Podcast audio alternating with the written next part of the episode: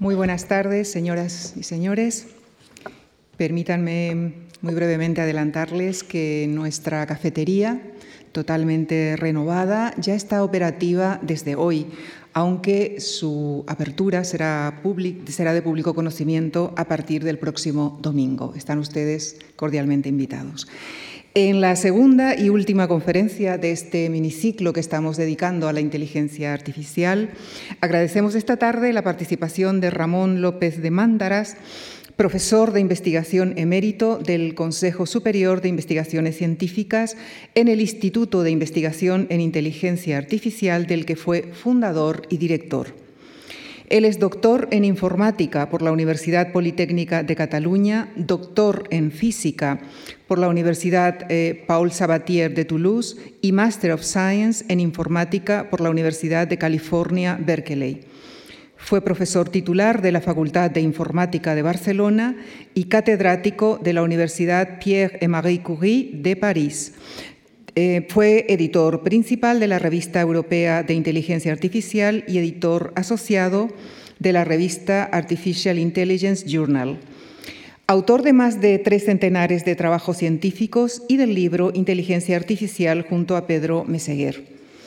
A lo largo de su carrera ha recibido numerosos galardones, entre ellos citamos, por ejemplo, el Robert Engelmore Award de la Asociación Americana de Inteligencia Artificial, el Donald Walker Award de la Asociación Internacional de Inteligencia Artificial y el Premio Nacional de Investigación Julio Rey Pastor en Matemáticas y Tecnologías de la Información y las Comunicaciones. Les dejo con él, con el profesor Ramón López de Mántaras, para que desarrolle la conferencia que ha titulado Los grandes retos de la inteligencia artificial. Muchísimas gracias.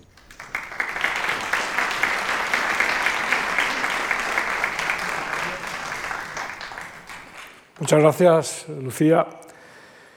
Efectivamente, hoy vamos a dedicar pues, un ratito a hablar de, retos de la, inteligencia artificial, eh, no solamente retos de naturaleza científica, sino también, y muy importante, eh, social, impacto social y, cuestiones también, como no, eh, éticas vamos a empezar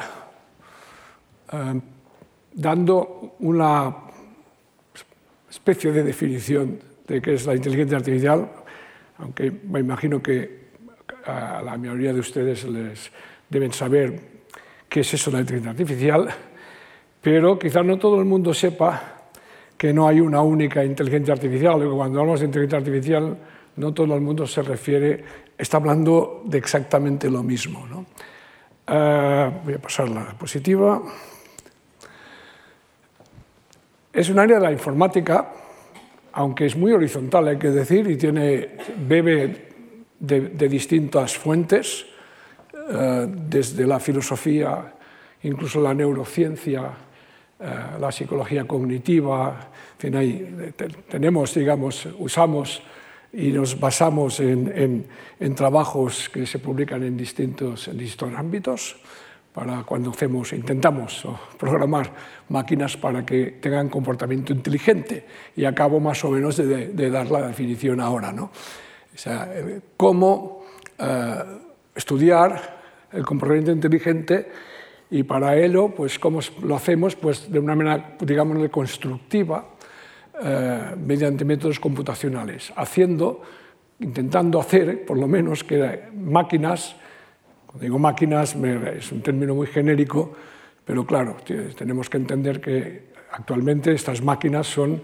son ordenadores, ¿no? ordenadores digitales eh, que pueden tener o no o un cuerpo. ¿eh? Puede ser un ordenador como el que estamos usando para proyectar, o el que tengo aquí, o puede ser, eh, cuando digo un cuerpo, pues puede ser un, robot que puede o no ser antropomórfico, ¿eh? pero, pero donde hay, que hay sensores, eh, actuadores, para que esta máquina, en ese caso, pueda hacer acciones en su entorno y percibir, percibir su entorno mediante los sensores.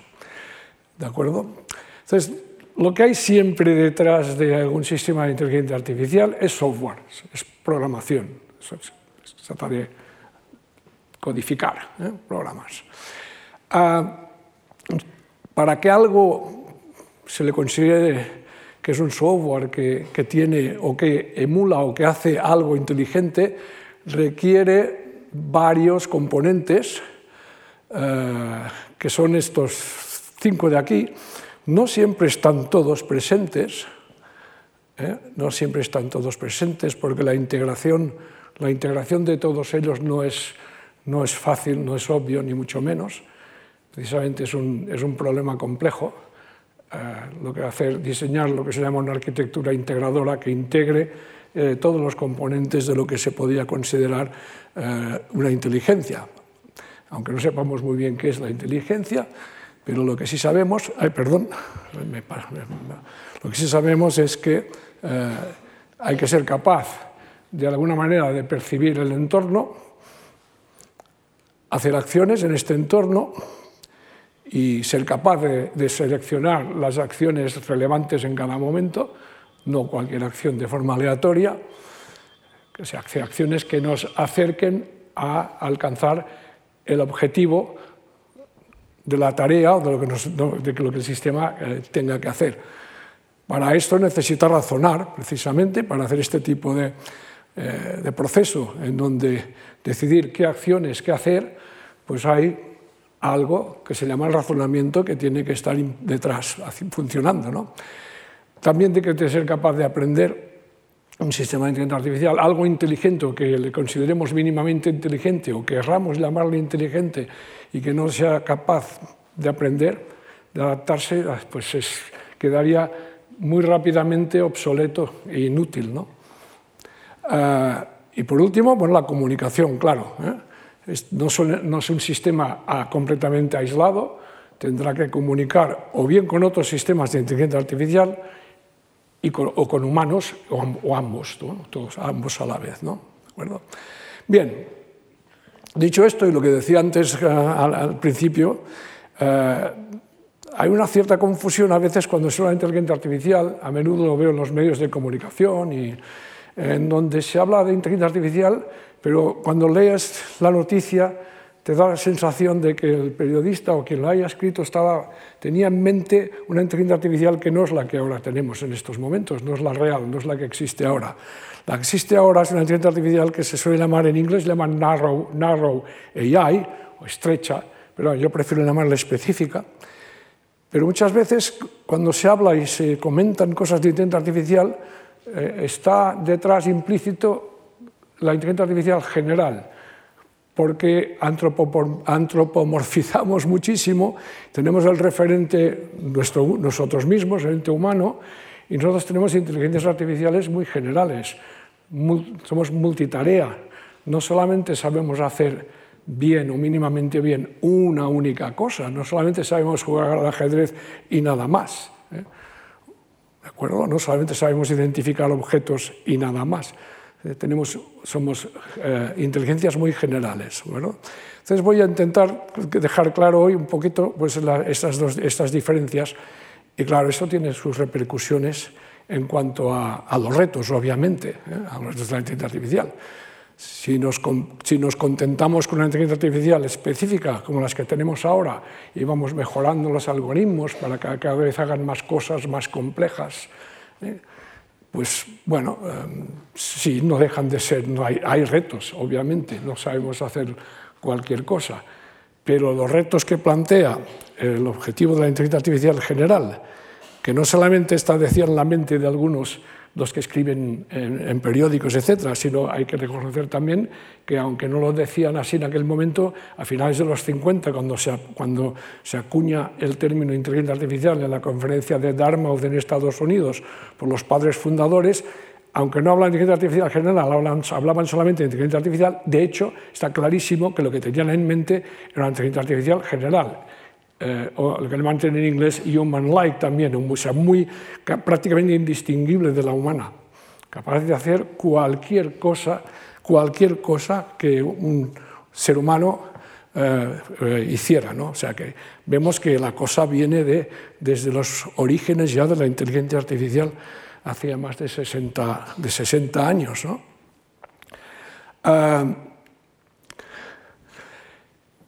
Y ese es el primer reto de los que quería hablar hoy, el reto de esta inteligencia artificial general, no, no lo que tenemos hoy día, que son todas ellas, por muy sofisticadas que sean, eh, no dejan de ser inteligencias enormemente específicas, que saben hacer una, una única cosa. La harán muy bien, ¿eh? eso sí, ¿eh? pero una única cosa. A ver, lo que hay detrás, eh, para mí, eh, mi opinión, y no, no solamente mi opinión, eh, comporto esta opinión con muchos colegas, eh, investigadores de inteligencia artificial, y es que es, es, completamente imprescindible, es una condición, un requerimiento sine qua non, eh, lo que se llama el conocimiento de sentido común. A ver, esto es una traducción muy literal de common sense knowledge en inglés. Hay unas ciertas, hay unos matices en cuanto a lo que, se, lo que significa en inglés o en, o en castellano este, este, esto, esto de Common Sense Knowledge, son conocimientos tácitos, ahora después veremos unos ejemplos muy, muy obvios eh, de, de qué es este sentido común, son conocimientos muy, muy tácitos que, que no, son, no se aprenden ni en la escuela ni en la universidad, ni leyendo libros. Bueno, leyendo libros se pueden aprender ciertos conocimientos estos tácitos también, pero básicamente son conocimientos que los adquirimos eh, por el simple hecho de ser, de vivir, de tener vivencias, de ser seres vivos que siguen todo un desarrollo desde, desde que nacemos hasta que nos hacemos adultos, hasta que nos hacemos mayores y a lo largo de toda nuestra vida adquirimos, no hay a millones, decenas de millones, quizás centenares de millones, ni se sabe, nadie lo sabe cuántos, de esas unidades o piezas de conocimiento sentido común, pequeñas cosas que son absolutamente obvias para todos nosotros. Insistiremos mucho en esto hoy. Entonces, para, eh, digamos, llegar a superar esta dificultad, llegar a este, a este objetivo de la adquisición del conocimiento de sentido común, y obviamente usarlos para tomar decisiones y para desenvolverse en el día a día, como nos desenvolvemos los humanos, porque una máquina un robot se desenvuelva en su día a día, veremos que será necesario que tenga estos conocimientos. ¿no? Y esta, este, esta, esta es la base que le va a permitir hacer, en mi opinión, muchísimas, muchísimas tareas distintas. Cuando una vez tienes estos conocimientos, ya tienes algo muy fundamental, muy general, muy básico, que te permitirá, que tiene que abrir la puerta a eh, salirse de la limitación de la inteligencia artificial esta tan específica que tenemos. En particular, hay dos aspectos que hoy, hoy les voy a dedicar una, un poco un cierta, una cierta atención, que es lo que se llama aprendizaje por transferencia. No seré muy técnico, ¿eh? aunque esto suene a técnico, ¿no? y aprendizaje causal. ¿eh? ¿De acuerdo? Ah, ¿Qué entendemos por aprendizaje por, eh, por transferencia? Es algo que nosotros hacemos los humanos continuamente, aunque no seamos conscientes incluso de lo que lo, lo que lo hacemos. Cuando aprendemos algo y esa cosa que aprendemos está relacionada con algo que habíamos aprendido anteriormente, no solemos aprender desde, completamente desde cero, sino que hay una transferencia de, del conocimiento aprendido previo en, una tarea muy relacionada con la, que vamos a, con la nueva tarea que tenemos que aprender. Luego te daré algún ejemplo que lo verán muy claro. ¿no? en nuestro día a día nos pasa continuamente. ¿no? Voy a, dar ahora un ejemplo muy, muy, cotidiano. ¿no? Uh, uno pues, va a un país eh, extranjero y quiere, va a una estación y quiere comprar un billete de, de tren o de metro, lo que sea. Las máquinas, todo el sistema para, para, para, sacar el, el, billete de tren pueden ser muy distintas de, de, las, de las que tenemos aquí o incluso entre Barcelona y Madrid, puede, puede haber muchas diferencias incluso. Pero no, no, pasa nada. Bueno, igual al principio daremos un poco así como desorientados, tenemos que mirar la máquina, localizarlas, pero sabemos que hay una forma de pago que será con monedas, con tarjeta, sabemos que, que por algún lugar saldrá un cartoncito que es el billete, sabemos que tendremos que marcar en algún lugar ya en la pantalla o donde sea el destino, cosas comunes que se repiten y que son, eh, tienen, son similares, hay similitudes en, distintos, en distintas situaciones. Entonces, no aprendemos desde cero cada vez delante de una máquina, aunque la máquina sea nueva, no tenemos que aprender desde cero todo, qué es lo que hay que hacer. No tienes que nadie, mira, ahora hace esto, ahora lo otro. Bueno, en alguna ocasión podría ser, ¿no? Si estamos muy despistados, pero generalmente no. Tenemos esta versatilidad. Esto es un ejemplo es de esta capacidad de generalizar. De, hecho, hay una generalización detrás, eh, si queremos, y es un ejemplo de, de, un aprendizaje por transferencia. ¿no? Vamos. Bien, eh, y el causal. El causal también es un tipo de aprendizaje muy importante para aprender lo que se conoce como relaciones causa-efecto. Los actuales sistemas de inteligencia artificial son muy potentes detectando correlaciones. Cuando ocurre una cosa, suele ocurrir, hay un patrón, detectar patrones, suele ocurrir otra. Pero una correlación no es una relación causa-efecto, una correlación no está orientada. A y B, si están correlacionados, no tenemos información de si A es la causa de B, B es la causa de A, o simplemente son absolutamente independientes, ninguno es la causa del otro, pero se da la circunstancia de que siempre suelen aparecer eh, casi simultáneamente. No sé si, queda, si me explico muy bien, pero la relación causa-efecto es mucho más que eso, es saber cuál es la causa y cuál es el efecto de esas dos cosas. Es la salida del sol, que es la causa, de qué efecto, de que cante el gallo, pero no al revés, ¿no? Un ejemplo muy, si queréis, muy obvio, pero es así, ¿no? Bueno, los sistemas actuales de inteligencia artificial eh, no tienen no son capaces o empiezan a serlo, porque hay mucha investigación detrás, es uno de los temas, es uno de los temas de investigación quizás en estos momentos más, digamos, más activos o más hot, que llaman en inglés, ¿no? más calientes, ¿no? el tema de, las acciones causa-efecto, la por transferencia también. Y ya veremos algún ejemplo, veremos algún ejemplo uh, de esto. ¿no?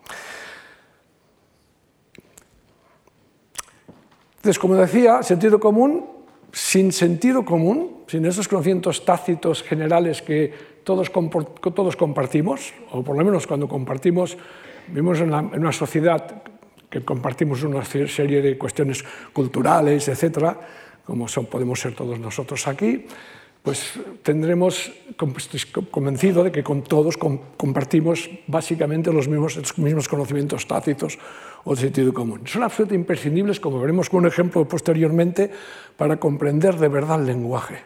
Cuando digo comprender el lenguaje, no es lo que vemos ahora, que por mucho que incluso que haya traductores automáticos que, que da la sensación de que, caray, lo ha traducido bien, ¿no? Bueno, tengo que cambiar alguna cosita, pero en un 80-90% la traducción es correcta. Y nos creemos que ha sido capaz de hacer una buena traducción porque ha comprendido el lenguaje, no comprenden nada, absolutamente nada, nada, absolutamente nada, créanme. ¿eh? Detectan unos patrones, estas técnicas probabilísticas, estadísticas, que no voy a entrar en detalle, pero de comprensión, de semántica, lo que se conoce como semántica en la lingüística, cero. ¿eh? Y también la comprensión de una escena visual, pues actualmente tampoco comprenden realmente una escena visual, ¿de acuerdo? Los sistemas actuales. A pesar de eso, pues son prácticos y funcionan. ¿eh? O sea, que parece como, como una cosa paradójico esto, ¿no? según cómo lo mires. ¿eh? Pero se puede, pues hay trucos, se puede hacer muy buena ingeniería, digamos, y, conseguir resultados pues, importantes en sistemas que traducen entre lenguas si las lenguas son muy alejadas, los errores ya son horribles. Lo que ocurre es que son poco robustos, funcionan, de pronto dejan de funcionar y nadie sabe por qué. Eso también es verdad que nos está ocurriendo, ¿no? ¿De acuerdo? Ah, Ya veremos después con un ejemplo de una imagen que les mostraré de una cocina y la complejidad que tiene una cocina, como es, es difícil imaginar un robot doméstico que tenga que hacer tareas domésticas en una, y desenvolverse bien en un entorno de una cocina, de una casa, lo que sería prácticamente imposible que lo haga sin empezar a romperlo todo posiblemente, sin sentido común, sin conocimientos de sentido común. Poder anticipar qué ocurrirá si hago esto y qué ocurrirá si hago otra cosa. Y ahí entran las relaciones causa-efecto. Poder predecir, anticipar los resultados de nuestras acciones en nuestro entorno. Todo esto es importantísimo. Les he dicho antes que eh, les daría unos cuantos ejemplitos muy sencillos, pero para nosotros sencillos. Pero para un, ordenador, para una máquina, de esto de sencillo no tiene nada. ¿eh? En absoluto. ¿eh? Es complicadísimo. Bueno, los hijos nacen años después que los padres, el agua fluye de arriba hacia abajo, los ríos no suben por las montañas, ¿verdad? Si una foto de una persona adulta que sujeta a una persona, a otro de tamaño mucho más pequeño, y nos dicen que uno es el padre o la madre, el otro el hijo o la hija, pues mm, está claro quién es quién, ¿no? Este me gusta particularmente. Si nos dicen, pinché una manzana con una aguja y cuando la saqué tenía un agujero. No hay que aclarar que el agujero está en la manzana. ¿eh? Nosotros, para nosotros no hay que aclararlo pero para un sistema de inteligencia artificial, cuidado. Y el del famoso objeto, del, el ejemplo del objeto atado a una cuerda. Ahí te quiero decir que hay experiencias hechas con robots antropomórficos que se les, eh, se les coloca en un entorno, se sitúa en un entorno similar al que podría situar a, pues, a, un, niño o una niña pequeños y están preprogramados para que eh, hagan algo, hagan unas, reacciones en los objetos que tienen. Una, de las experiencias que se hizo fue un trenecito de juguete con una cuerda, ¿no? Y eh, intentando, el robot llegó a aprender que había que tirar de la cuerda, efectivamente. O sea, pudo aprender esta relación causa-efecto. Es un ejemplo de aprender relaciones causa-efecto, que no hay que empujar la cuerdecita porque sí, para que se mueva el objeto que está atado, que está a, a la cual está atada la cuerda, ¿no? Bien, pero claro, requirió mucho tiempo, mucha experimentación. Luego yo también les mostraré después un ejemplo de un trabajo nuestro en donde no es exactamente una, cuerda y un, objeto, es algo un poquito más divertido, tiene que ver con la música y también veremos cómo un robot aprende relaciones causa-efecto. O sea, es un tema, como decía antes, que se está trabajando bastante intensamente hoy día. Seguimos. Ese es un ejemplo que me gusta particularmente, porque si, léanlo, por favor, lo ya comentaré, porque es un ejemplo magnífico de, de, lo que decía antes de comprender realmente la semántica, y que para que comprender esto de forma profunda, para comprenderlo de verdad, de verdad, de verdad, ya veremos, ya veremos la cantidad de conocimientos tácitos en sentido común y la cantidad de razonamiento que hay detrás, aunque no lo parezca seremos capaces de responder a preguntas cuya respuesta no está aquí explícita. ¿Eh? Ya lo, habrán, han leído ahora ya, ¿no? Bueno, si ahora les pregunto, eh, ¿pagó Juan las cervezas? ¿Verdad que no? Vale. Eh, ¿Vive en un pueblo grande o pequeño? Clarísimo, ¿no? Eh, ¿Cuándo pudo recuperar la tarjeta? antes del lunes por la mañana, complicado, porque era un viernes por la noche y cerró tarde, por lo tanto salió muy tarde. Estaba cerrada las oficinas bancarias. Cayó más de una. Entendemos que cayó más de una cerveza, ¿no? Entendemos por qué estaba bastante alegre, ¿no? porque sabemos que la cerveza tiene un contenido alcohólico y que el alcohol produce pues, ciertos efectos en las personas. ¿no? Ah, bueno, lo de que, lo de que, lo de que se tragó la tarjeta al cajero, nos, a nosotros es muy claro, pero para una máquina eso la, puede dejar completamente desorientada, suponiendo que tenga un mínimo de programación en donde se le haya dicho que los seres animados, animales, personas, cualquier tipo de animal, puede tragar, pero que, trague un dispositivo es muy raro ¿no? utilizar, es una metáfora ¿no? Eh, que nosotros, para nosotros está clarísima. Esto que he dicho, bueno, podríamos incluso rizar más el rizo y incluso ver más cosas detrás. ¿no? no nos cuesta absolutamente nada entender esto, pero una máquina no, no entiende nada de esto, no, no, sería capaz de contestar estas preguntas. ¿eh? Absoluto. ¿vale? O sea, el, el, ejemplo de la cocina, he hecho antes que la relación, el sentido de comunión era importante para comprender de verdad la semántica del lenguaje, como el ejemplo que acabamos de ver, y también para entender una escena, algo, algo visual. Bueno, nosotros vemos esta cocina, estamos seguros de que, aunque solamente hay un grifo visible, tiene que haber otro, pues suele haber dos, agua caliente y agua fría. Estos cuchillos y estas tijeras aquí, todo esto no está flotando en el aire. Tiene que haber un, hay un sistema de imán o algo, están colgados, algo lo sujeta. Aquí hay una mesa, la mesa no la vemos, ¿eh? vemos el mantel pero por, como sabemos una, qué forma tiene la mesa, bueno, si la, la forma que vemos ahí, debajo hay una mesa. Vemos que hay como mínimo tres hilas, aunque una casi no se ve, esta se ve poco, esta bastante. Bueno, no vemos la cocina si, sigue para si es más grande o que una pared. Si no hay pared y la cocina es muy grande, habrá una cuarta silla, posiblemente. O sea que podemos hacer una serie de nuevo de deducciones y razonamientos. Si yo quiero abrir este cajón, viendo que el tirador está en el medio, bueno, lo más probable es que lo abra así, ¿no? Tirando, tirando, claro. Pero estas puertas no. Estas puertas seguro que se abren así, ¿no? Vaya, estamos todos de acuerdo que esto lo decimos fácilmente, ¿no? En fin, muchas cosas más. Sabemos que, bueno, que hay estos objetos o están por lavar o posiblemente ya han sido lavados y están aquí pues, secándose. ¿no? Bueno, en fin, podemos incluso anticipar que podemos encontrar dentro de los armarios. Habrá cazuelas, habrá, aquí también hay algunas, pero bueno, habrá paella, sartenes, habrá, bueno, puede haber que haya vasos, platos por aquí. Luego hay esta gente tenía, tiene un montón de cuchillos ahora que lo veo. Bueno, eso, que que cosas obvias para nosotros.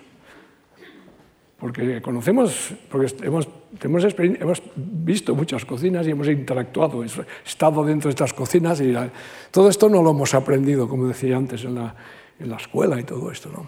¿Vale? Bien. Entonces, ah, como decía antes, la IA la inteligencia artificial actualmente puede detectar las correlaciones, pero no las relaciones causa-efecto. Luego veremos otro ejemplo, un vídeo un de un ejemplo nuestro. ¿no? Eh, son necesarias, como ya me he anticipado antes, para entender cómo funciona el mundo a nuestro alrededor. Y hay que una, referencia a un trabajo relativamente reciente de un una persona muy importante en el mundo de la inteligencia artificial, ganador del premio Turing, el Nobel de la Informática, que se llama El libro del porqué, The Book of Why, en donde nos da bueno, una serie de ideas, no solo ideas, hay un contenido técnico importante, bastante importante en el libro, de cómo, una manera de cómo se podría llegar a aprender este conocimiento de relaciones causa-efecto en concreto, habla ¿eh? sobre todo. ¿eh? ¿De acuerdo? Es, está escrito, se supone que es un libro de divulgación, pero la verdad es que cuando lo leí, pues había partes del libro que me costó bastante entenderlas. O sea, si acaso es una, divulgación un poco así, sui generis. Pero bueno, es recomendable y es un ejemplo simplemente, lo pongo aquí. Bueno, si hay gente que puede estar interesada, pues lo recomiendo. Uh, pero sobre todo, un ejemplo de, que sí, de la actividad que hay actual en inteligencia artificial. ¿no? Detrás hay una cosa que se llaman eh, redes bayesianas, modelos gráficos probabilísticos que a nivel técnico tienen complicación, no, es fácil de, entender. Ahora les doy un ejemplo de un, trabajo nuestro, donde vemos un, tenemos un robot, ya tiene un, un cierto tiempo, como ven.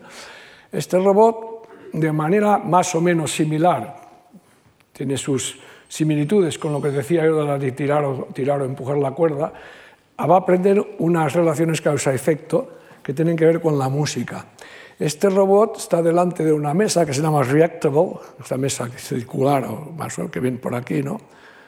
esta mesa circular, y programamos, esta es táctil, y programamos una zona en la mesa con este rectángulo y estos rectangulitos dentro de, ¿ven? Alternados de, de, intensidad de color, y cada uno de estos rectangulitos que estoy marcando aquí, que hay siete, creo, 3, 4, 5, 7 y 7, 14, suena una nota musical. ¿De acuerdo? Eh, la diferencia entre arriba y abajo es la duración de la nota simplemente, ¿no? Se sea, do, re, mi, fa, sol, así, básicamente. Bueno, no no es, del todo así porque hay sostenidos, hay, hay, hay, es, como, es, como, las negras y las blancas, una parte de, de una octava, no es una octava entera. Y lo que hace el robot es inicialmente está preprogramado, fíjense que le hemos puesto unas gafas de sol, aparte de que es divertido, es para que quedara muy claro de que la percepción que tiene de lo que está haciendo, los inputs que recibe no son visuales, si él no ve este teclado. Es como si pusiéramos a una persona que nunca en su vida hubiera visto un piano o un teclado delante del piano y le tapáramos los ojos y solamente eh, le, dijéramos, bueno, pues em, lanza tu dedo o tu mano eh, y a ver, si, a ver, y si pasa algo interesante, pues a ver cómo reaccionas. Es lo que hace este, este robot. ese algo interesante obviamente será si suena algo. Porque si empieza de manera aleatoria a lanzar la mano sobre la mesa, y, si, y, bueno, en el vídeo, ya, ya, para que no durara tanto, ya hemos escogido la parte donde ya, ya, ya encontró el área en donde suenan cosas, pero inicialmente incluso puede lanzar el dedo por aquí fuera y no pasa nada. Pues nada, no, bueno, está programado para que siga lanzando el dedo. Bueno, cuando digo lanzando el dedo, entienden, ¿no? ya sabéis a lo que me refiero, ¿no? hasta que toca. ¿no? Y, y bueno, no pasa nada interesante, significa que no oye nada está preprogramado, es un innato, sería equivalente del innato en, el ser humano, eh, para que cuando algo cambia, algo ocurre, focalice su atención en lo que acaba de ocurrir. Y mientras no, y mientras no ocurra nada, pues sigue haciendo de forma completamente mecánica y automática lo que estaba haciendo, es decir, lanzar el dedo encima de la mesa. Cuando empezará a, tomar, cuando, cuando lanza el dedo dentro de esta área, dentro de este rectángulo, y ya sonará algo.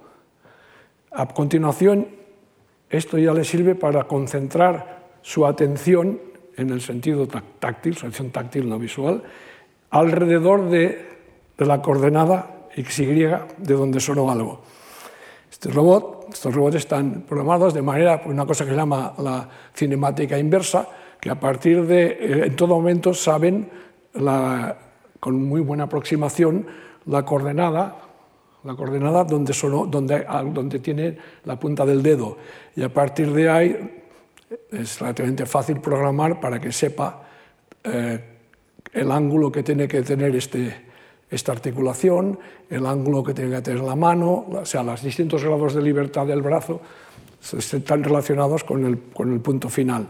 ¿Eh? se llama cinemática inversa, pues se calculan, se calculan los, los puntos eh, anteriores a, a partir del, del, extremo final. Bueno, es un poco técnico esto, pero que sepan que, es, que no, es, no, es, excesivamente complicado y se hace continuamente en robótica estas cosas. ¿no? O sea, el robot sabe en todo momento la posición muy precisa de donde, donde posó el dedo y sabe que en, ese, que en esta posición sonó algo. Continuación, empieza a lanzar el dedo en zonas vecinas.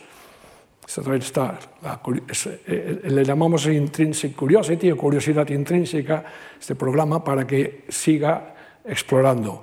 Llega un momento en que ya, ya, ha, encontrado, ya ha encontrado todas las notas, ¿ves? la fase esta, aquí ya está, es como muy... No sale, intenta no salir, pero es como aleatorio todavía, está, ahí está todavía indagando, ¿no?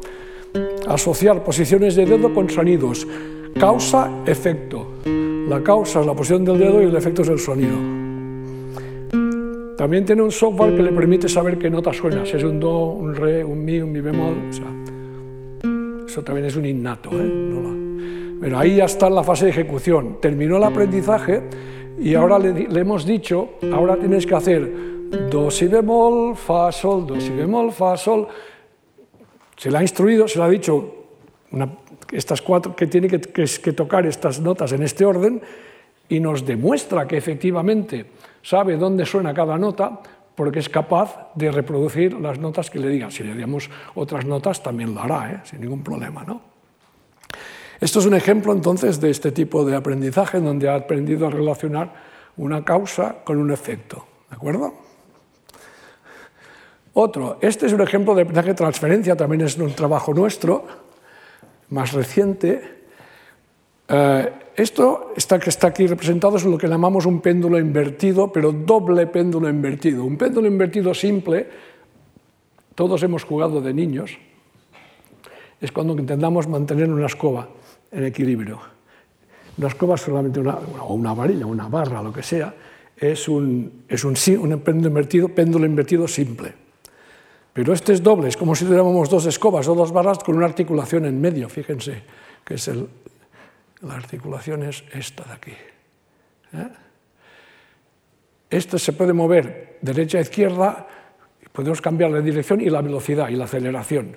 Se puede actuar sobre estas variables para de manera que este doble péndulo invertido pues, se, permanezca, siempre es un equilibrio inestable, pero sí, pero se mantiene en equilibrio. ¿Eh? Se puede mantener, es un problema complejo técnicamente también. Hay técnicas clásicas de automática y de control automático que lo han resuelto hace años este problema. Entonces nosotros lo que hicimos es este robot, por simulación, aprendió mediante una cosa que se llama aprendizaje por refuerzo, reinforcement learning, que tienes un, recibes una especie de, recompensa cuando has hecho algo bien y de castigo cuando has, hecho algo, cuando has hecho algo mal. Es un tipo de aprendizaje muy común que seguramente os les suena a todos. ¿no? Pues una vez aprendido a mantener el doble péndulo invertido en equilibrio en, por simulación, ya en el robot real se le coloca, se le transfiere este conocimiento, ¿eh? se ve que lo transferring knowledge, ¿eh? y el robot aprende a caminar de una manera mucho más rápida que si antes no hubiera aprendido esta otra tarea. Es decir, una tarea, aprende una tarea transfiere lo que ha aprendido para otra tarea distinta pero relacionada. ¿Por qué es relacionada? Porque en el fondo, por lo menos desde los pies hasta la cintura, desde pies hasta cintura, eh, es un doble péndulo invertido. La articulación M1 de allí sería la rodilla, ¿de acuerdo? El punto M0 que toca el suelo sería los pies, ¿de acuerdo? Y el M dos de ahí arriba, ¿no? Pues en este caso sería a nivel de la, cadera, ¿no? de, la, cintura. A ver, una persona o un robot más complicado, este es realmente sencillo, es antropomórfico pero es sencillo, eh, es más complicado incluso que un doble péndulo invertido, ¿eh? es más complicado. De hecho, tenemos, sería un triple, eh, porque aquí tenemos una, otra articulación aquí, no solamente M1, M2 también está articulado en una persona en este robot también. ¿eh? Luego también ayuda, te ayudas con los brazos también para mantenerles, hacer una, un caminar de manera, de manera estable. Es un sistema mucho más complejo, pero, pero precisamente de eso se trataba. Se trataba de, habiendo previamente aprendido a, a resolver bien una tarea más, más sencilla, más simple, si esto sirve o no para luego aprender a hacer una tarea más compleja como es caminar. Y bueno, hicimos muchos experimentos y el, resultado es rotundamente sí. Sirve de mucho antes haber aprendido eh, este conocimiento con el development invertido. Porque cuando lo comparamos en que aprenda a caminar desde cero, sin antes haber aprendido esta tarea, y comparamos el tiempo que requiere aprender a caminar de forma estable eh, después de haber aprendido esta tarea, bueno, los tiempos son clarísimos, mucho más rápidos. ¿no? Bueno, está publicado en una revista, la, la revista más importante que hay en, en inteligencia artificial. Bueno, y es una pregunta muy, muy, muy, muy buena y muy, muy lícita hacerse. Vale, tenemos inteligencias artificiales específicas que hacen cosas interesantes, tenemos todo este cuerpo de investigación detrás para aprender a que la máquina aprenda por transferencia, aprenda sentido común, relaciones causa-efecto. Pero bueno, la inteligencia artificial, como todos sabemos y vemos, vemos a menudo en la prensa, y sabemos que hay empresas que están ganando millones. O sea que ya está dando sus frutos, ya existe una, una inteligencia artificial, aunque no sea general. Entonces, bueno, si ya tenemos esa inteligencia artificial práctica que funciona bien, de hecho hay resultados muy interesantes en medicina, ¿no? que son muy positivos, ¿por qué, por qué tendríamos que, preocuparnos de, llegar a inteligencias artificiales generales? Bueno, es la pregunta buena, pero la primera respuesta, que es obvia, sobre todo desde el punto de vista más, más, científico, es pues que sí, pues porque es por, por, por, hacer ciencia, pues por curiosidad científica, y porque quizás a lo mejor esto nos puede incluso dar alguna pista sobre qué es eso de la inteligencia en general. Es como cuando le preguntaron a Sir Edmund Hillary por qué había subido al Everest. Dice, porque está ahí. Bueno, pues eso. Porque está ahí, porque el, reto de, alcanzar una inteligencia artificial general está ahí, como el reto de subir a, una, a Everest. ¿no? Por otra parte, por otra parte también está, es que lo, más, lo mejor de todo es que a uno diga, bueno, pero esto, incluso despreciando la primera respuesta, tenemos esta, que esta ya es más difícil de refutar. Por lo que decía antes, lo de la cocina o del texto de Juan que salió, se le tragó la tarjeta y todo eso. Es absolutamente imprescindible que, que las inteligencias artificiales futuras sean mucho mejores que las que tenemos ahora si tienen que colaborar con nosotros, tienen que, tienen que socializar, los robots sociales, por ejemplo, los domésticos, los robots domésticos son un tipo de robot social, y queremos que entiendan todo lo que está pasando. Tienen, necesitan, esta capacidad de generalización, esa inteligencia artificial más general. ¿no? Actualmente lo que tenemos es, bueno, pues son inteligencias artificiales donde a la, a la palabra inteligencia habría que entrecomillarla, ¿no? De hecho, yo muchas veces lo digo, cuando digo inteligencia artificial, inteligencia entre comillas. Artificial está bien, no hace falta las comillas, pero la inteligencia sí, ¿no? O sea, lo que tenemos actualmente es lo que el gran filósofo de la ciencia y de la inteligencia artificial, Daniel Dennett, eh, en su libro From Bacteria to Bach and Back, eh, le llama Competence Without Comprehension, ¿eh? habilidades sin comprensión. Lo que decía antes del traductor, que bueno, traduce bastante bien, pues bueno, ya tiene una habilidad, sí, es, es un skill, es una habilidad, efectivamente. O el sistema que reconoce objetos, reconoce cosas, ¿no? o es capaz de identificar un tumor cancerígeno en una, en una mamografía o una imagen médica, lo que sea, ¿no? que hay multitud de ejemplos de, extraordinarios de aplicaciones de la inteligencia artificial hoy día, esta específica. ¿no? Bueno, pero no dejan de ser habilidades sin comprensión, no comprenden de absoluto, obviamente no son conscientes de lo que están haciendo, para, esto yo supongo que todos lo tenemos claro, ¿no? No hace falta ni que, ni que lo repita, ¿no? O sea que yo pienso que sí que merece la pena investigar en la inteligencia artificial para llegar a, inteligencias artificiales más generales de las que tenemos hoy día, ¿no? Hay otros muchos retos, otros muchos retos. Uh, este, pues se habla mucho del impacto en el trabajo. ¿eh? Es verdad que si uno mira al pasado se da cuenta de que eh, es una constante que aparecen tecnologías nuevas que tienen un impacto en, el, en, el, los puestos de trabajo, pero luego se analiza y se dice, ah, pero en realidad crearon más de los que destruyeron incluso. ¿no?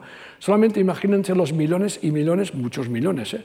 de personas en estos momentos que están en el sector de la informática algo que en los años 50 pues no, nadie trabajaba en ese tema. Es una, ha sido una, una, obviamente una, una tecnología importantísima, una de, las más importantes, una de las más importantes del siglo XX sin duda, si no la más, y resulta que ha acabado creando muchísimos puestos de trabajo. ¿no? ¿Qué pasará ahora con la inteligencia artificial? Bueno, eh, es posible que vuelva a ser así, hay mucha controversia, hay quien dice que escribe artículos diciendo, pues sí, seguramente pasará, y otros que dicen, pues no lo sabemos, porque no estamos solamente, no amenaza solamente eh, actividades o tareas muy repetitivas, y física, sino también ya de índole intelectual y no tan repetitivas, es verdad, ¿eh? no tan rutinarias, digamos. ¿no? Eh, es verdad que las máquinas son más eficientes en bastantes aspectos, ¿no? pero cuando se trata de esto, de relaciones sociales, creatividad, adaptarse a situaciones no previstas, a tener una manipulación muy diestra de los objetos. Imaginemos un robot que colabore o que tenga que trabajar en una actividad manual donde requieras mucha actividad, ah, mucha destreza con las manos. ¿no? Bueno, quieren saber un resultado muy bueno, muy bueno, ahora verán lo bueno que era, ah, de hace, no hace ni seis meses. Y fue noticia un robot que era capaz de pelar un plátano. Eso era el titular, pero lo, lo lees y resulta que el 53% de las veces, que el 47% de las veces pachorraba el plátano. Bueno, yo muy diestro no lo consideraría. ¿eh? A mí me pasa también, pero bueno, no me considero diestro precisamente. ¿no? Es un ejemplo muy bueno de, todavía la destreza en, una mano robótica, lo mucho que queda por, avanzar. ¿no? Bien. Eh, la adaptación a los cambios es importante. Aquí hay un ejemplo muy, muy interesante, real, como pueden ver. A ver si lo quieren buscar, además doy la, referencia a la persona y todo.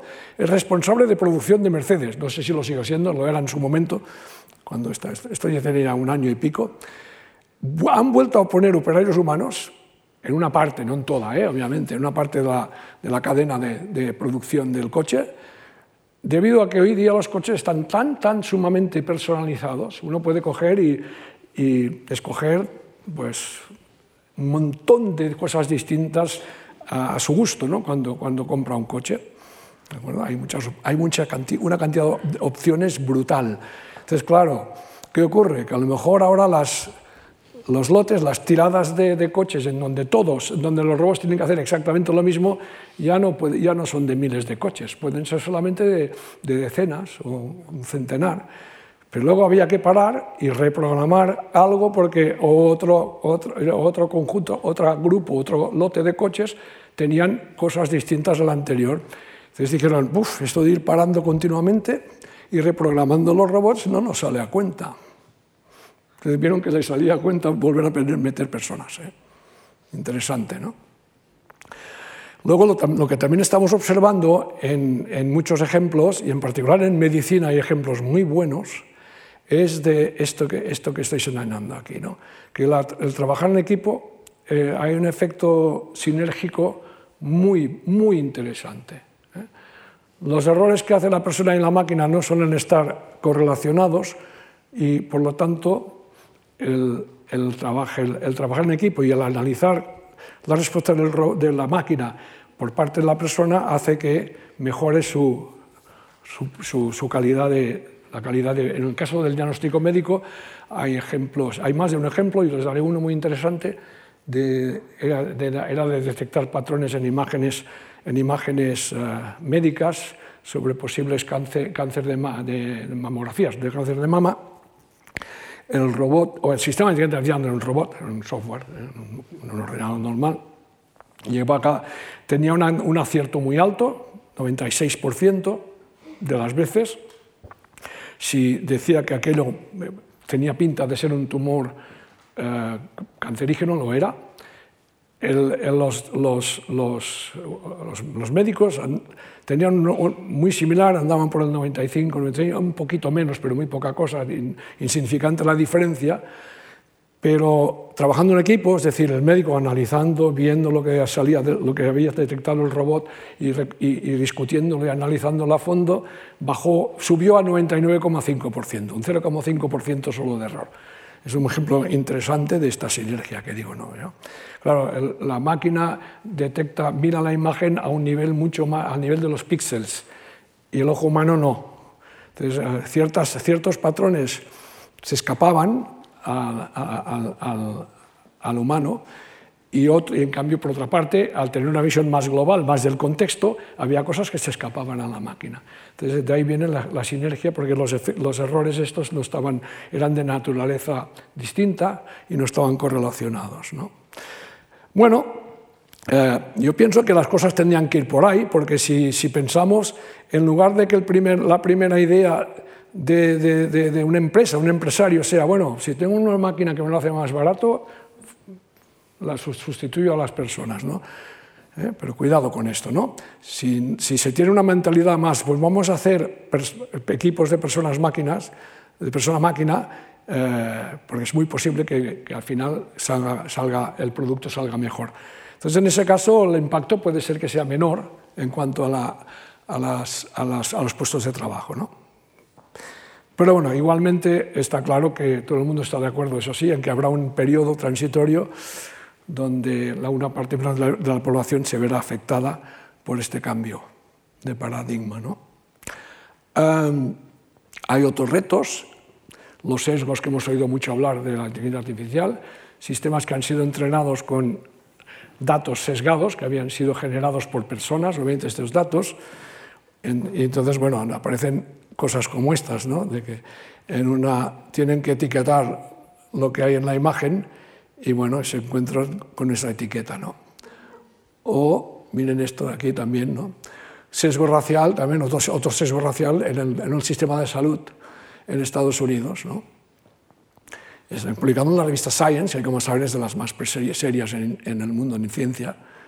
Y miren, las personas negras, 1.800 dólares menos por año que una persona blanca con el mismo problema de salud, exactamente igual, la misma situación. Bueno, eh, son sesgos que, bueno, si se detectan, se intentan corregir, pero lo que hay que intentar es que una inteligencia artificial ya sea, de alguna manera, eh, correcta por diseño ya, lo que llaman by design. O sea, en el momento de su diseño y su la idea inicial ya, vamos a hacer este tipo de aplicación y a, tener, a intentar ya tener en cuenta todas esas cosas, ¿no?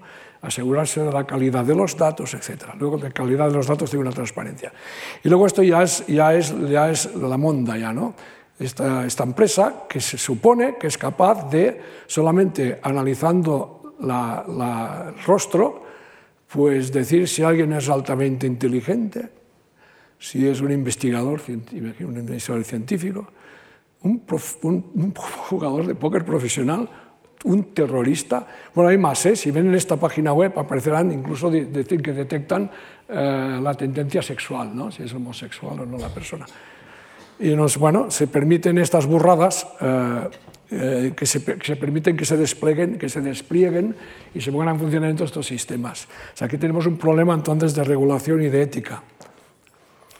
Escasez de expertos es otro reto que quería mencionar y también es un reto colosal, porque no, se forman, forma un experto en seis meses, aunque a veces uno ve anuncios de, bueno, conviértete en analista de datos, eh, ahora está muy de moda todo esto, con, un cursito de tres meses, seis meses.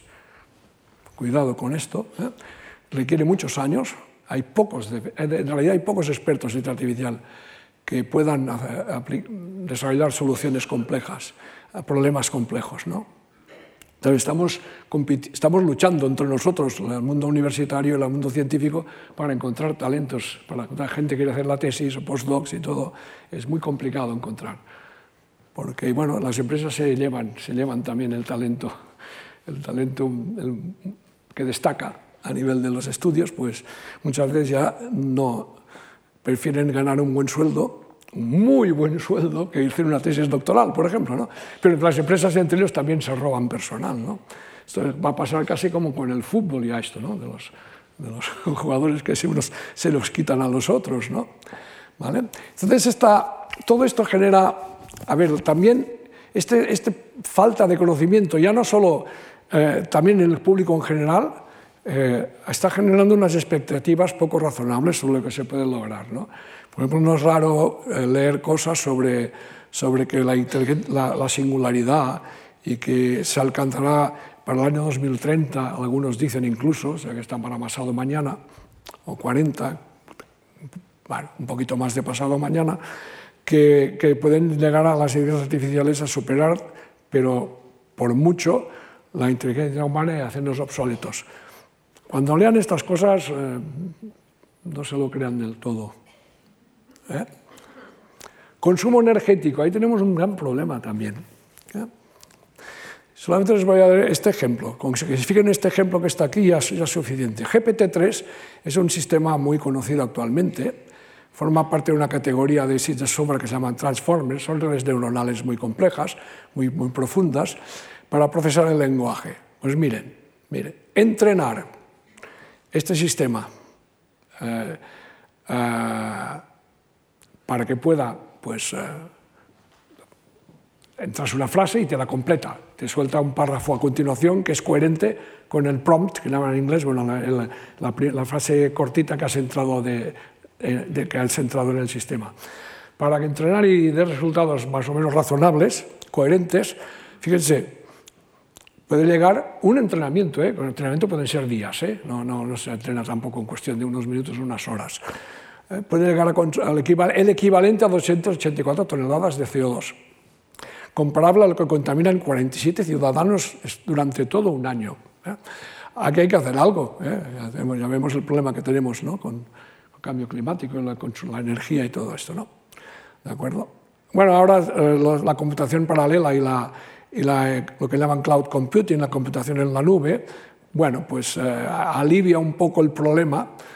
Obviamente son, son menos, menos ávidos de, menos ávidos de energía que, que los superordenadores o los, las GPUs, eh, tener centenares de GPUs funcionando al mismo tiempo, pero bueno, pero aún así, eh, no están al alcance de todo el mundo y aún así son, son también, consumen mucho también.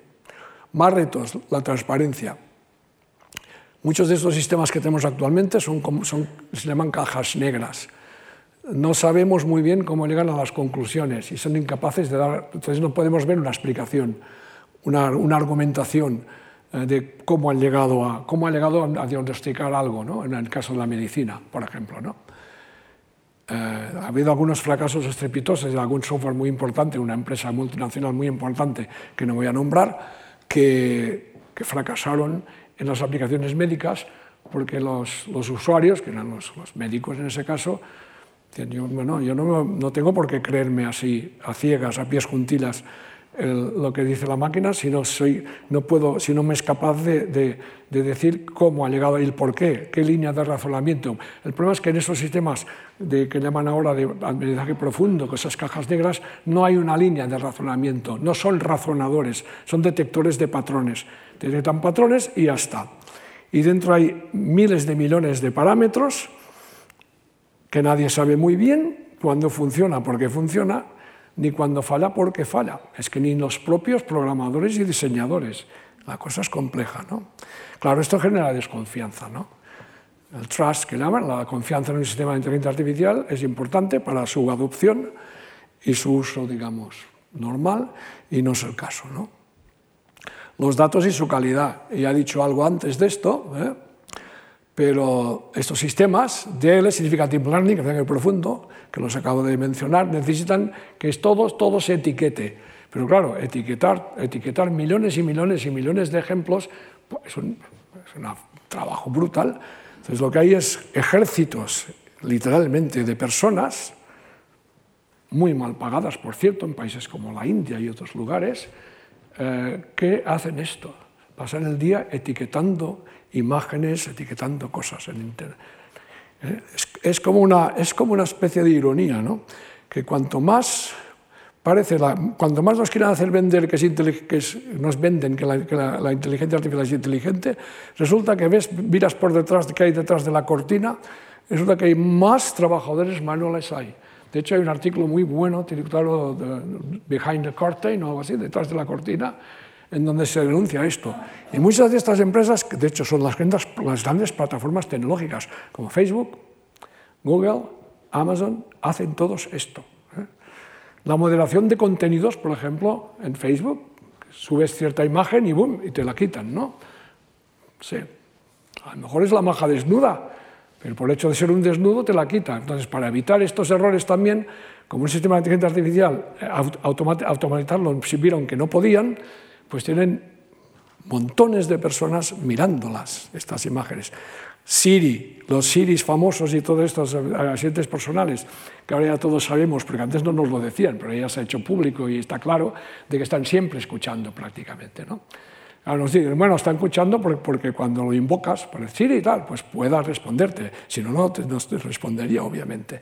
Dice, bueno, pero no graban nada ni se hace nada. Mm, cuidado, porque para que, para que mejoren sus prestaciones se entrenan. ¿Y cómo se entrenan? ¿Cómo se entrenan? Pues mediante estando continuamente escuchando. Eh, o sea que bueno. Bien, hay muchos problemas entonces con los datos, eh, cómo se obtienen, eh, no siempre de forma muy ética además, ¿no? etcétera, ¿no? Entonces seguimos. los algoritmos no son neutrales. Eso famoso, lo dice la máquina, ¿no? Eso nos ha pasado ya, mucho antes de la inteligencia artificial, que, estuviera de moda y eso ya nos ha pasado a todos seguramente. ¿no? Vas a hacer una gestión no sé dónde, y dices, ah, no, mire, es que, bueno, ¿por qué no? Ah, porque lo dice la máquina. No, esto no es de recibo, ¿no? Entonces, nos creemos que la máquina es objetiva. Como es una máquina, nos parece que es objetiva. Y no, no, no, no. Esto es la creencia de que las decisiones de la máquina son objetivas, racionales, correctas, eh, eh, nada, no, no, no, no ni mucho menos, todo lo contrario. De hecho, amplifican sesgos, amplifican muchos problemas de los humanos, ¿no? porque son, son, una, son un reflejo de, de, nuestras intenciones y nuestros sesgos. Cuando digo nuestros, ¿no? de, los, de los humanos, los que, en particular los que los programamos, etcétera, y también los que los implementan, etcétera, y lo despliegan, etcétera. ¿Vale? Ah, el gran problema, o uno, también un gran reto, el problema es el problema de la autonomía. ¿eh? Eh, el dar excesiva autonomía a un sistema de inteligencia artificial no, no es conveniente en, la inmensa mayoría de los casos. Eh, porque claro, sí que es verdad que se supone que hay un usuario y es el usuario que, hay detrás que toma la decisión final y si hace falta firma la sentencia o firma lo que sea, ¿no? o, la, denegación del crédito o, o del, no, yo qué sé, ¿no? hay algunos ejemplos aquí. ¿no? Pero ¿qué ocurre? Pues por exceso, exceso de trabajo, desidia, yo qué sé, pereza, muchos, los motivos pueden ser múltiples. ¿Qué ocurre muchas veces en la práctica? Que lo que hace la persona, el humano, el usuario, lo que sugiere la máquina es lo que lo firma y ya está, sin, sin ponerlo en cuestión. Y esto es un problema. Eso es un problema. No debería ser así, obviamente. ¿no? Eh, hay ejemplos, montones de, de, decisiones judiciales, incluso de dar una libertad condicional a un, a un reo, o a un acusado, en fin. Bien, eh, por eso, cada vez más, y ahora en el mundo académico yo creo que es unánime prácticamente, hace falta regular esta inteligencia artificial. ¿no? Entonces ha habido muchas iniciativas a lo, largo, a lo largo y ancho de este mundo, de la, declaración de, de, de Asilomar, en Asilomar en California, en la Unión Europea, también tiene la AI Act, la Acta sobre la Inteligencia Artificial, en donde recomienda pues, eh, una serie de puntos y nosotros hace unos años hicimos la Declaración de Barcelona, en donde se mencionan estos aspectos con bastante detalle. Aquí está el link eh, para el uso adecuado, el desarrollo uso adecuado de la inteligencia artificial, ser prudentes a la hora de desplegar un sistema de inteligencia artificial, asegurarse, minimizar el riesgo de, de, sesgos, de discriminación, lo que sea que tenga. Eh, también evaluar si realmente una solución de inteligencia artificial es la que conviene porque nosotros hemos encontrado con mundo empresarial de hacer reuniones, a que tenemos este problema y queremos aplicar la inteligencia artificial. Te reúnes, te sientas alrededor de una mesa y resulta que el problema se puede resolver de manera más, barata, más, menos costosa, con una solución clásica de toda la vida que no tiene que ver con la inteligencia artificial. La fiabilidad, perdón, la fiabilidad del sistema es muy importante que sean fiables, que, que rinda cuentas, si algo fue mal, que rinda cuentas. Ahí nos pueden, se les pueden ocurrir muchas cosas alrededor de los futuros vehículos autónomos, que puede haber aquí cuestiones éticas y de rendición de cuentas importantes. Posiblemente uno de los retrasos, aparte de los problemas técnicos científicos que hay por resolver, que son muchos, o sea que el coche autónomo 100% no lo tendremos en las calles, como dicen algunos ya. Elon Musk decía que en el 2020 ya los veríamos, en el 2021 creo. Estamos en el 22 y todavía no están, porque lo que hay no es nivel 5 de autonomía, no son, no son autónomos autónomos de verdad. Requieren que estés pendiente de la carretera y que tengas las manos en el volante.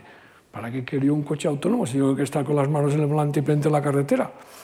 Para eso me gasto 40.000 euros menos y me compro uno normal de toda la vida, ¿no? Es absurdo, es absurdo. Sí, claro, que es muy snob decir que tienes un Tesla autónomo, ¿no? Responsabilidad, autonomía limitada, ¿eh? precisamente es el tema importante. Las armas letales autónomas son un buen ejemplo de esto. Y hay, hay ejemplos, ya se han usado, ¿eh?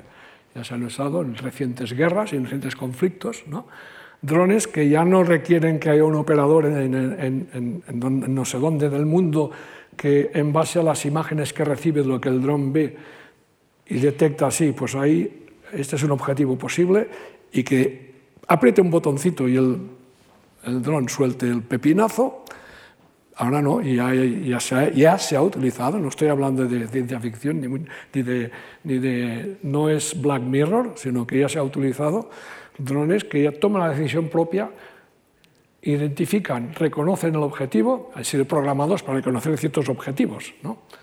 ¿De acuerdo? Material, tanques, lo que sea, humanos incluso, y disparar, sin, sin, sin, la supervisión humana, sacando eh, el, el, humano del bucle de decisión, que se llama el human in the loop, no está, el humano no está en el bucle. Y luego, no prescindir del ser humano, siempre que sea posible. O por lo menos no prescindir tan, tan, tan, tan alegremente. No, no, no, ocurra como lo, que se ocurrió a la, empresa Mercedes. Bueno, esto sería un poquito uh, lo que habría que hacer. Pensamos, regular por sí mismo no, no, tiene que ir acompañado de otra pata, que es la de educar. Uh, en la formación, sobre todo en las las, los futuros ingenieros en informática o que sea, en inteligencia artificial, en robótica, etcétera, tendrían que, y ya se está empezando a hacer, eh, cuidado, tener eh, en su formación mucho peso los aspectos éticos y todo. Que se planteen por lo menos la pregunta, luego harán, no sé qué harán, ¿no? pero el hecho de que se puedan llegar a plantear la pregunta, vale, esto técnicamente es factible, pero ¿debo hacerlo? Ya, ya, sería, ya, ya sería un paso hacia adelante. ¿no? En la Universidad Autónoma de Barcelona, desde el año pasado, ha empezado un nuevo grado de inteligencia artificial, grado, ¿eh? o sea, desde el primer curso de, de, carrera ya es inteligencia artificial, no es, una, no es una especialización de la carrera de informática, sino aparte, en donde la, la bueno, interviene departamentos de filosofía, es muy multidisciplinar y donde hemos metido mucha, mucha caña, ¿eh? Mucha insistencia en el tema de la, de la ética.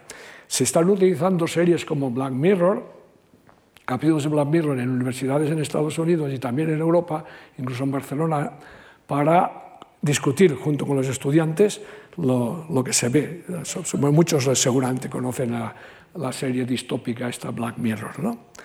Y se están, es muy interesante porque son, son distopias, son distopias o distopías, distopías, siempre dudo, que que no están a 50, 100 años vista. ¿eh?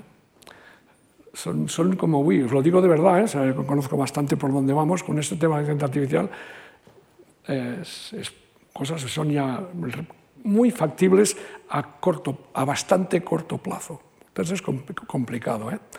Entonces, bueno, hay que invertir fuertemente en, este, educación. ¿no? No, paramos de decirlo desde hace años, no sé si, más bien con no demasiado éxito quizá. Bueno, esta es mi reflexión final. ¿eh?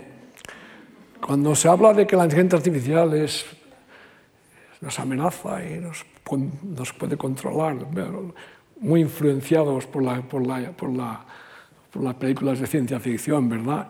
Y también por titulares de periódicos, cuidado, ¿eh? no solamente las películas de ciencia ficción, por, por lo menos sabemos que es ciencia ficción ya de entrada, que a veces lees un titular y hay más ciencia ficción que ciencia y allí nadie te ha advertido que aquello no, que aquello no es ciencia. Hay que andar con pies de plomo ahí también, ¿no? Pues eso, ¿no? Que cuando me preguntan, es que una vez di esta respuesta a un periodista y, tuvo repercusión en, en, Twitter y luego diga, ah, pues mira, eh, lo, voy a lo voy a retomar en mis, en mis conferencias sobre inteligencia artificial. Claro, y lo peor de todo ya es una inteligencia artificial en manos de un estúpido natural o una estúpida natural. vale. vale, pues eso es todo lo que quería contaros. Gracias. Gracias.